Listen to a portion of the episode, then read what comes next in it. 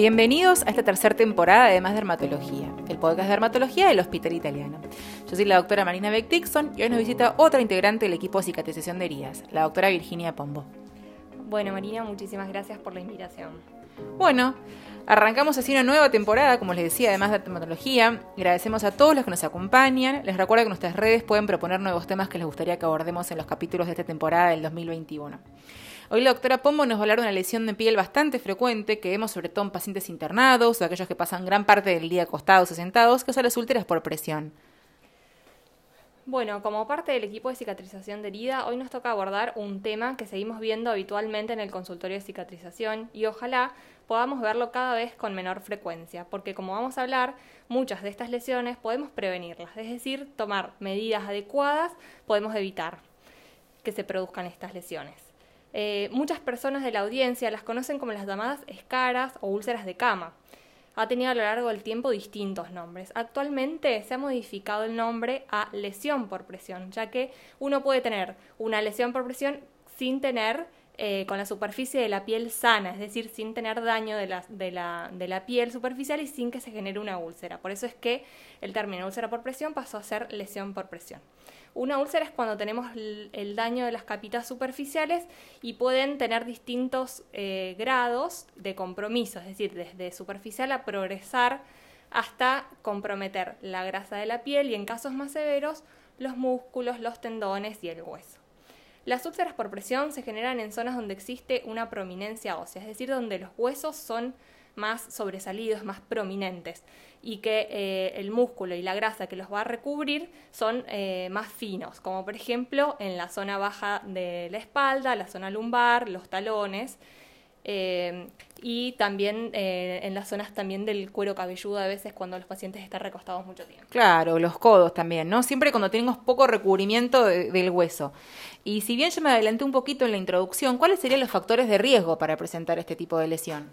Bueno, existen varios factores de riesgo que van a estar involucrados para presentar estas lesiones. Existen eh, factores que van a estar asociados al medio ambiente, es decir, eh, una presión sostenida en el tiempo, es decir, un paciente que esté mucho tiempo en una misma posición, el roce, la fricción del cuerpo con las sábanas, la humedad, si es un paciente que por ejemplo utiliza pañales, esto aumenta la humedad de la zona, el estado de la piel, si es una piel que eh, tiene, por ejemplo, alguna dermatitis previa o alguna alergia, esta va a ser una, piel más sensible y propensa a presentar este tipo de lesiones.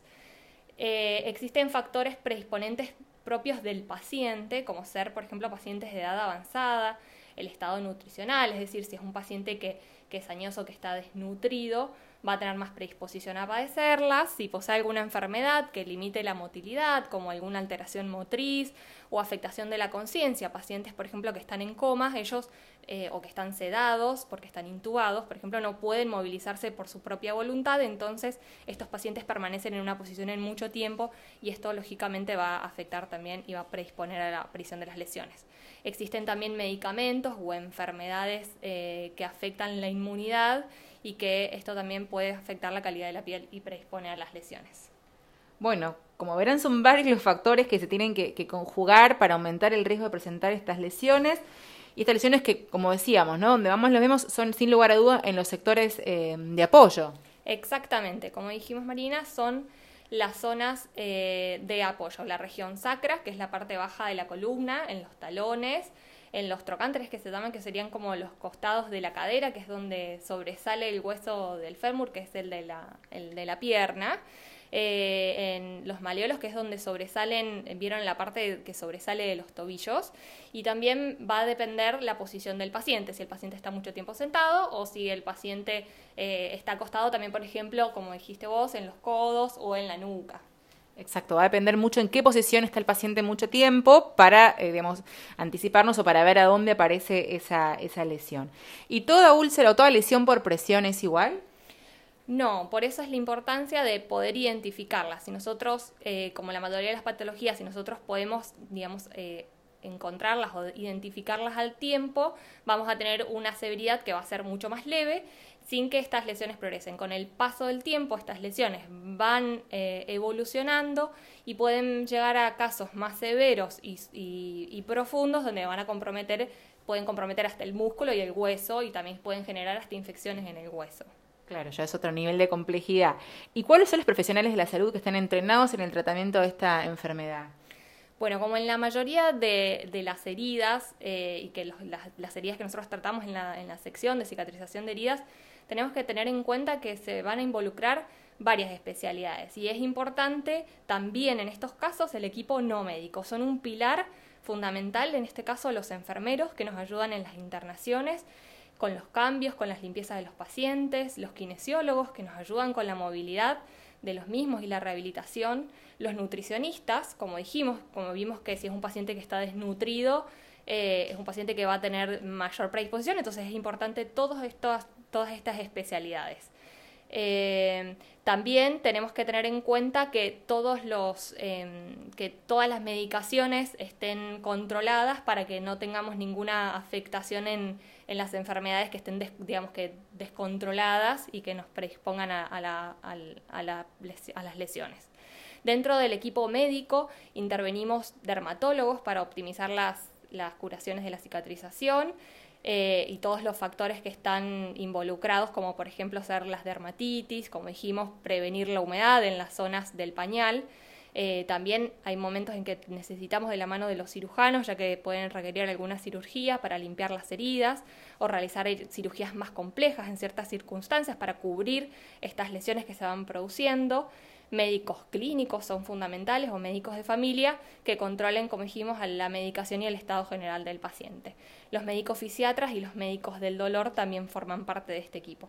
Por lo tanto, como podemos ver, necesitamos formar un gran equipo de trabajo para poder ayudar al paciente de una forma integral. Por eso es que nosotros en el, en el hospital contamos con un grupo de trabajo que está formado por, por estos médicos que fuimos nombrando recientemente, y no solo médicos, sino el equipo no médico.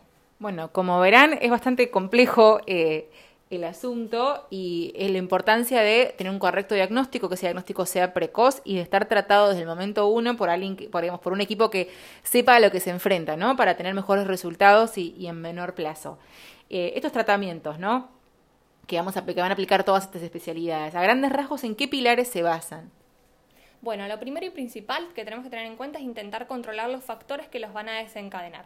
Y como sabemos y lo nombramos, el nombre también de las lesiones, eh, la piedra angular del tratamiento es intentar eliminar la presión. Es decir, si es un paciente que está en cama, utilizar colchones adecuados, superficies que disminuyan las presiones o que generen descargas, rotar al paciente idealmente cada dos o tres horas, cuidar e hidratar la piel de forma adecuada en su justa medida, en caso de que la lesión sea por un dispositivo médico, porque también pueden producirse por eh, alguna sonda o alguna mascarilla, eh, tratar de evitar el contacto, eh, la presión del contacto en la zona de la piel. Los pacientes en silla de ruedas que utilicen un almohadón adecuado e intentar de que cambien las posiciones y también una buena alimentación.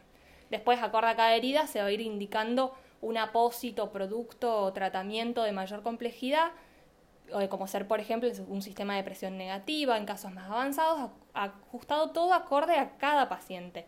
Pero como intentamos recalcar siempre lo importante para estas heridas es prevenir. Por lo tanto, la rotación, la utilización de productos que protejan la piel, amortiguen la lesión y en cuanto a la distribución de la presión, no hay que dejar de mencionar que desde la sección nosotros desaconsejamos el uso de los aros, eh, ya que en realidad eh, estos dispositivos lo que hacen es alivian la presión a nivel del centro, pero nos aumentan la presión a nivel de la periferia, o sea, en donde están apoyados los pacientes. Por lo tanto, esto puede generar una presión, una lesión por presión en dicho sector.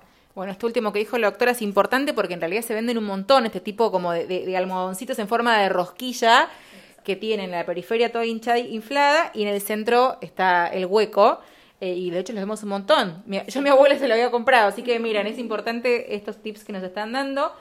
Y recuerden que estas enfermedades son de manejo muy complejo y que a veces son difíciles de tratar y por ahí esas heridas nunca terminan de cerrar y son un gran problema para un paciente que claramente ya tiene algo de complejidad por presentarlas. Así que lo importante que es la prevención, es decir, rotar al paciente que no esté mucho tiempo en la misma posición, evitar en esos lugares, sobre todo donde más apoya eh, el hueso, que haga contacto con una superficie durante mucho tiempo. Poner almohadones que vayan distribuyendo la, presión, rotarlos a los pacientes y la, la hidratación de la piel de forma adecuada. Como siempre en dermatología, la hidratación es fundamental. eh, pueden parecer consejos simples y obvios, pero no saben cómo cambia el futuro eh, de la piel de estos pacientes. Así que bueno, eso fue todo por el día de hoy. Le vamos a agradecer a la doctora Pomo por su participación y nos reencontramos en la próxima emisión de Más Dermatología, del podcast de Dermatología del Hospital Italiano. Hasta luego.